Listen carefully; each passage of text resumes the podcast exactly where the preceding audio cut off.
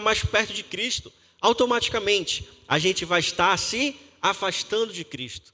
E assim a gente não vai entender, compreender, ter a revelação das, das, das bênçãos, dos sonhos que Ele tem preparado para nós. Então,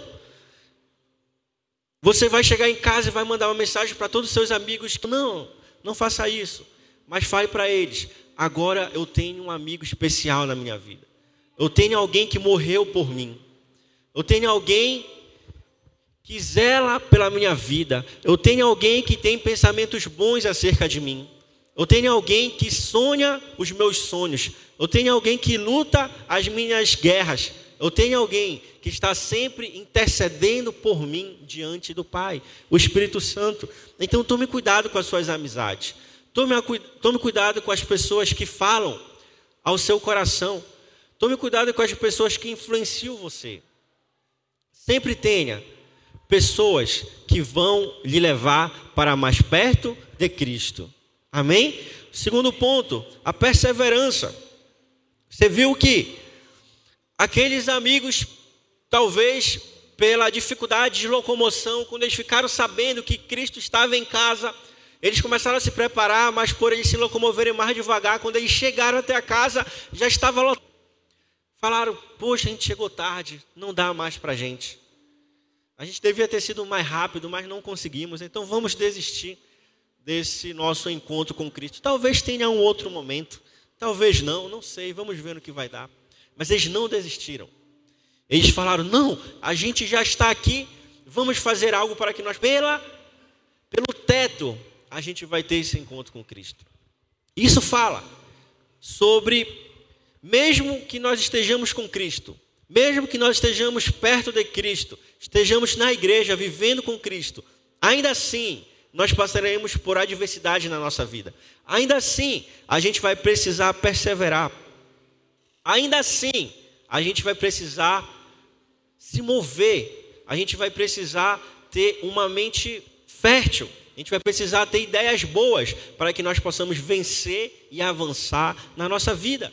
Aqueles amigos poderiam simplesmente desistir, mas eles não desistiram, pelo contrário, eles tiveram uma ideia fora da marca, talvez por uma corda, para que o nosso amigo ele tenha um encontro com Cristo, ele seja curado. Eu queria perguntar para você, qual adversidade você está enfrentando na sua vida? Qual dificuldade você está tendo para ter um encontro real com Cristo? Que dificuldade você está tendo no seu trabalho, ou casa, na sua família, no seu relacionamento? Quais adversidades você está passando na sua vida? Você sabe? Cristo está à sua espera. Cristo está aguardando você para despejar sobre você uma bênção especial. Não desista, seja perseverante, avance. A Bíblia fala que se Deus é por nós, quem será contra nós? Então não desista. Você é filho de Deus. Quando eles chegaram perto de Cristo.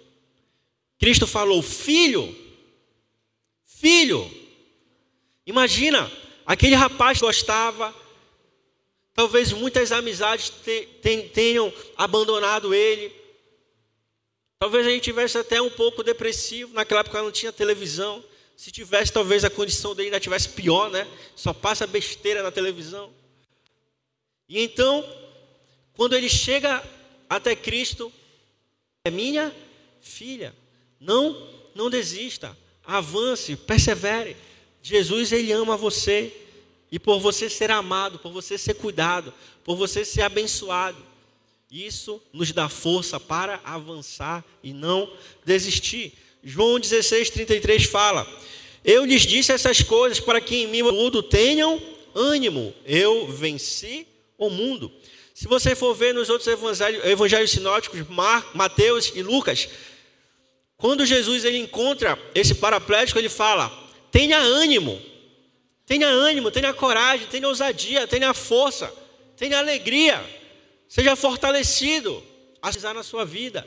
Então não desista, não jogue tudo para o alto, persista só mais um pouco. Tiago 1, Tiago capítulo 1, versículo 2 e 4 fala: Meus irmãos, considerem motivo de grande alegria o fato de passarem por diversas provações, pois vocês sabem que a prova da sua fé produz perseverança, duros e íntegros, sem que falte a vocês coisa alguma.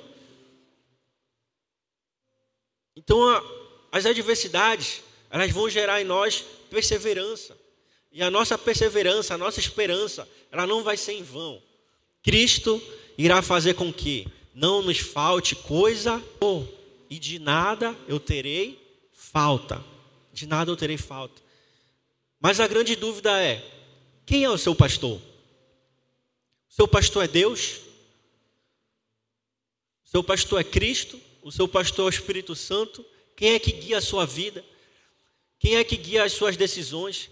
Quem é que ou é a falta de fé? Quem é que guia você? Se Deus guia a sua vida, de nada você terá falta.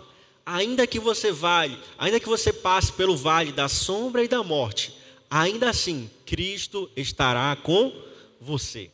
Ainda assim ele não irá abandonar você. Mas nos faltará coisa alguma semelhante ao que o salmista falou. Porém, isso não tira de nós a possibilidade de passarmos por um momento de adversidade, por um momento de dificuldade na nossa vida. Partindo já para o último ponto agora, o paraplégico, ele entrou, porém, ele saiu daquela casa carregando a sua maca. Ele saiu carregando a sua maca. Deixa eu falar algo para você. Eu não sei qual peso você tem carregado. Eu não sei qual adversidade você tem passado. Eu não sei o que tem frustrado a sua esperança, o seu futuro. Eu não sei o que tem amargurado o seu coração. Eu não sei o que tem tirado a sua paz. Mas eu sei de um Cristo que ele pode aliviar todas as nossas, as nossas dores. Eu sei de um Cristo que Ele pode trazer a sua paz sobre nós. 1 Pedro 5,7 fala: lancem sobre Ele toda a sua ansiedade, porque Ele tem cuidado de vocês. Mateus 11, 28 fala: Venham a mim todos que estão cansados e sobrecarregados, e eu lhes darei descanso. Tomem sobre vocês o meu jugo e aprendam de mim pois sou manso e humilde de coração, e vocês encontrarão descanso para suas almas, pois o meu jugo é suave e o meu fardo é leve. E o meu fardo é leve. Deixa eu falar, se você tem vivido uma vida de opressão, se você tem vivido uma vida muito pesada, carregada, suas emoções estão sendo pressionadas, você sente um aperto no seu coração, você se sente sem esperança, você se sente sem paz, você chega, você chega na sua casa, você se sente oprimido, você chega no trabalho, você se sente, se sente pressionado. Deixa eu falar algo para você. Cristo quer aliviar a sua dor. Cristo, ele quer trazer a sua paz sobre a sua vida. Cristo, ele quer tirar toda a ansiedade da sua vida. Tem pessoas que chegam na sua casa e deitam e só pensam bobagem. Começa a pensar: a minha vida não vai dar certo, as coisas não vão acontecer. E começa a ter crise de ansiedade, começa a ter crise de choro, começa a ter uma crise de falta de esperança na sua vida. Deixa eu falar algo para você. Essa não é a vontade de Deus para a sua vida. Esse não é o sonho de Deus para você. A Bíblia fala que Cristo ele veio até a terra para que nós pudéssemos comer o melhor dessa terra. Cristo veio até essa terra para que nós pudéssemos ter um relacionamento verdadeiro e real com Ele. Cristo veio até essa terra para que nós pudéssemos experimentar o melhor dele na nossa vida. Quando aquele paraplégico chegou até Cristo, ele, Cristo falou para ele: Os seus pecados estão perdoados. Você imagina, não faz sentido ele, ele falar aquilo para aquele paraplégico, por quê? Ele era paraplégico. O que, é que ele queria ouvir? A sua paralisia está curada. Vá e ande. Mas Cristo falou o quê? Os seus pecados estão perdoados, porque Cristo ele estava falando também para os mestres da lei que estavam naquele ambiente. Existia uma crença de que somente Cristo o Messias, quando viesse, poderia perdoar os pecados, somente Deus poderia perdoar os pecados. Então, quando Cristo ele estava falando, seus pecados estão perdoados, ele estava falando, eu sou Deus. Eu posso perdoar os seus pecados. Eu posso aliviar a sua dor. Eu posso aliviar a sua ansiedade. Eu posso fazer com que os seus sonhos e projetos sejam uma realidade na sua vida. E era isso que Cristo estava falando para aquele rapaz. Mais do que curar a paralisia dele, era mais importante ele conhecer a Cristo. Você sabe por quê? Tem muitos de nós que temos tudo. Temos carro, temos uma família que tem uma boa condição financeira, temos uma certa estabilidade na nossa casa, nos nossos estudos, mas não são felizes. Não são felizes. Vivem uma vida amargurada. Vivem uma vida paralisada. Não têm perspectiva de futuro. Simplesmente não conseguem ser felizes, não conseguem ter alegria. Você sabe, Cristo, ele quer mais do que dar dinheiro a você. Cristo, ele quer mais do que dar um bom casamento para você. Cristo, ele quer mais do que dar uma boa casa para você, do que dar um bom trabalho para você do que dar uma boa condição financeira. Ele quer que você conheça Ele. Ele quer que você tenha uma vida verdadeira de intimidade com Ele. Porque quando você conhecer a Cristo, você vai poder experimentar o melhor dele na sua vida em todas as áreas. Em todas as áreas. Hoje, nós vivemos, em especial esse mês de setembro, essa grande grande tema chamado depressão. E você sabe, muitas pessoas vivem depressivas porque não conhecem a realidade da palavra de Deus. Não conhecem quem Cristo realmente é. Não conhecem o que Cristo veio fazer nessa terra. Existe na teologia um tema chamado antropopatia que fala dos sentimentos de Deus. Você sabe que Cristo, que Deus, ele é espírito. Ele não é carne e osso que nem eu e você. Então, será que Deus ele tem sentimento como nós temos? A Bíblia fala que sim. Ele tem sentimentos. Lá quando Salomão foi escolhido rei após a morte de Davi, Salomão orou a Deus e pediu para Deus que desse a ele sabedoria. A Bíblia fala que Deus se alegrou com a oração de Salomão. No Novo Testamento fala que quando nós pecamos, em especial com o nosso corpo, pecados contra o corpo, fala que o Espírito Santo ele sente ciúme de nós. Deus ele tem ciúme. Apocalipse fala sobre a ira de Deus. A ira de Deus será derramada sobre os pecadores. Então Deus ele tem sentimentos, assim como nós também temos. Porém, nós precisamos saber lidar com nossos sentimentos. Lá em 1 Reis, capítulo 18 e 19, conta a história de Elias.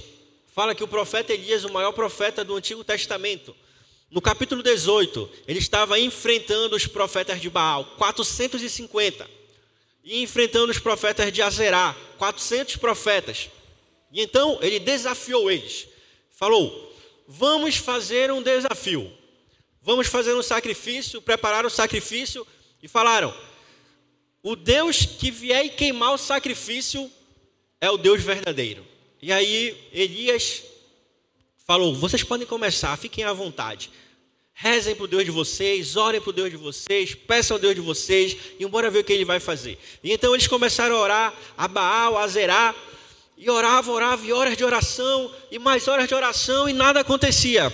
Aí Elias começou a fazer graça com a cara deles e falou: gritem mais alto.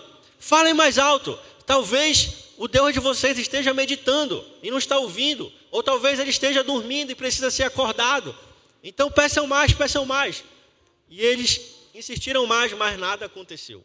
E aí então Elias foi, orou a Deus, e Deus derramou fogo sobre o altar, queimou todo o sacrifício. Fala que existia uma vala de água, o fogo lambeu a água e a água se secou. E então Elias se sentiu o cara. Esse é o meu Deus, esse Deus é poderoso. Caiu fogo do céu, derrotou os adversários, derrotou os profetas de Baal. E aí então a gente pula para o capítulo 19 de 1 Reis. Aí você vê Acabe contando a história para a esposa dele, Jezabel. Jezabel fala, fala para Elias: Elias, amanhã você vai morrer.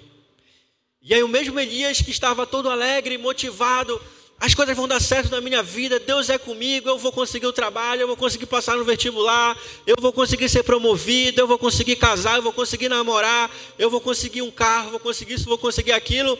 Quando Jezabel falou para ele que ele ia morrer, ele entra num quadro depressivo. E você sabe o que ele fala? Ele ora para Deus e fala: Deus, não quero mais viver, me leve, faça com que eu morra a vida não está mais fazendo sentido para mim, porque uma mulher ameaçou ele. A vida parou de fazer sentido para ele. Você sabe o que isso fala? Que você pode passar por dificuldade na sua mente, no seu coração. Você pode ter pensamentos maus. Isso não faz de você a pior pessoa do mundo. Isso não faz de você um fracassado. Isso não faz de você o pior dos pecadores. Nós estamos falando do, nós estamos falando do maior profeta do Antigo Testamento, Elias, e ele passou por um quadro depressivo. Então você pode estar passando por um quadro depressivo na sua vida também, mas não se veja como a pior pessoa do mundo. Não se veja como uma pessoa fraca. Não. Deus está com você. Deus não desistiu de você.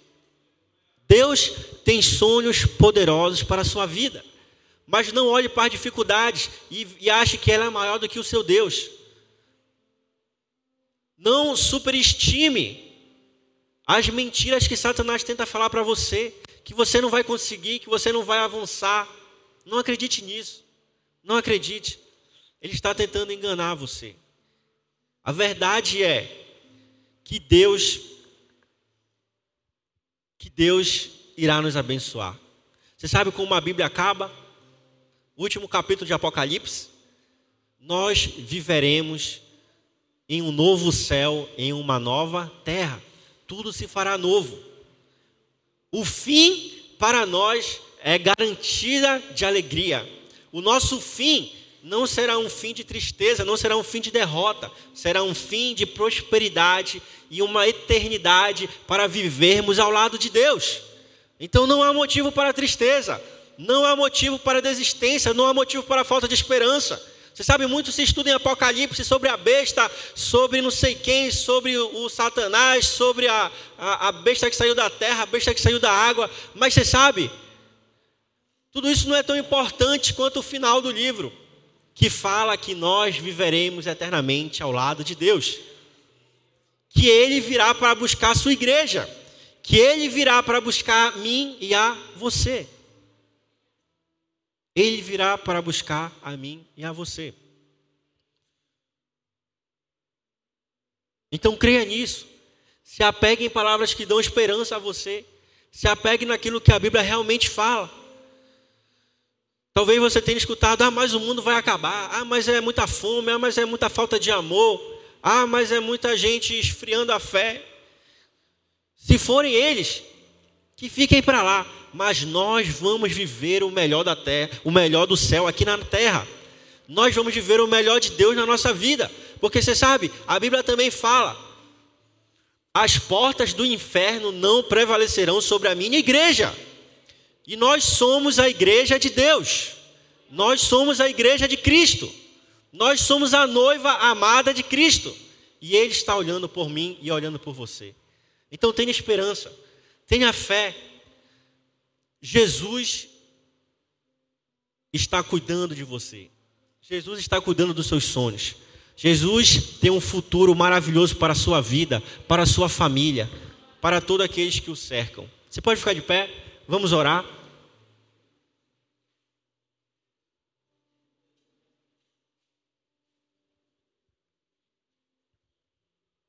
Queria que você colocasse as suas mãos em seu coração.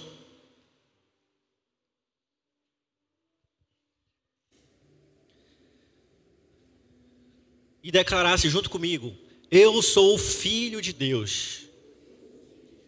Os sonhos de Deus irão acontecer na minha vida. As mentiras de Satanás não prevalecerão contra a minha vida. Jesus veio à terra para que eu pudesse ter uma vida e uma vida abundante. Para que eu possa experimentar o melhor de Deus na minha vida. Ore a Deus agora, fale a Deus tudo aquilo que tem afligido o seu coração, tudo aquilo que tem tirado paz, tudo aquilo que tem causado desconforto na sua vida, sentimental, espiritual, na sua casa, na sua vida financeira. Deus está indo ao seu encontro. Deus está batendo a porta dos nossos corações e Ele quer entrar e fazer uma grande transformação na nossa vida. Ele quer que tenhamos mais intimidade com Ele. Senhor, nós oramos a Ti esta noite, meu Pai, e te pedimos, Deus, que o Senhor possa vir intervir na nossa vida, porque o Senhor é o nosso pastor e de nada nós teremos falta, porque o Senhor é o nosso Deus e nós somos seu amigo, e o Senhor está com os seus olhos voltados para nós. O Senhor está preparando, Deus, algo especial para nossas vidas. Nas regiões celestiais nós já fomos mais que abençoados por ti. Então te pedimos, Deus, que essas bênçãos possam se materializar na nossa vida. Dê-nos ânimo, dê-nos coragem, dê-nos força para que nós possamos avançar, Deus, e prevalecer sobre todo gigante, sobre toda adversidade, sobre todas as muralhas que, aparecer, que possam aparecer sobre a nossa vida. É o que nós pedimos nesta noite, Deus, e nós repreendemos, Deus, toda e qualquer mentira de Satanás contra a nossa vida. Nós repreendemos, Deus, todo e qualquer engano da nossa mente, todo e qualquer falso ensino sobre a tua palavra. Nós iremos viver o teu melhor na nossa vida. Por experiências que não deram certo, o Senhor fará uma nova história na nossa vida. Deus, todo sentimento, meu Pai, de depressão, todo sentimento de opressão, nós repreendemos em nome de Jesus e declaramos paz sem limite na nossa vida, pensamentos positivos, pensamentos de esperança, em nome de Jesus. Amém e amém.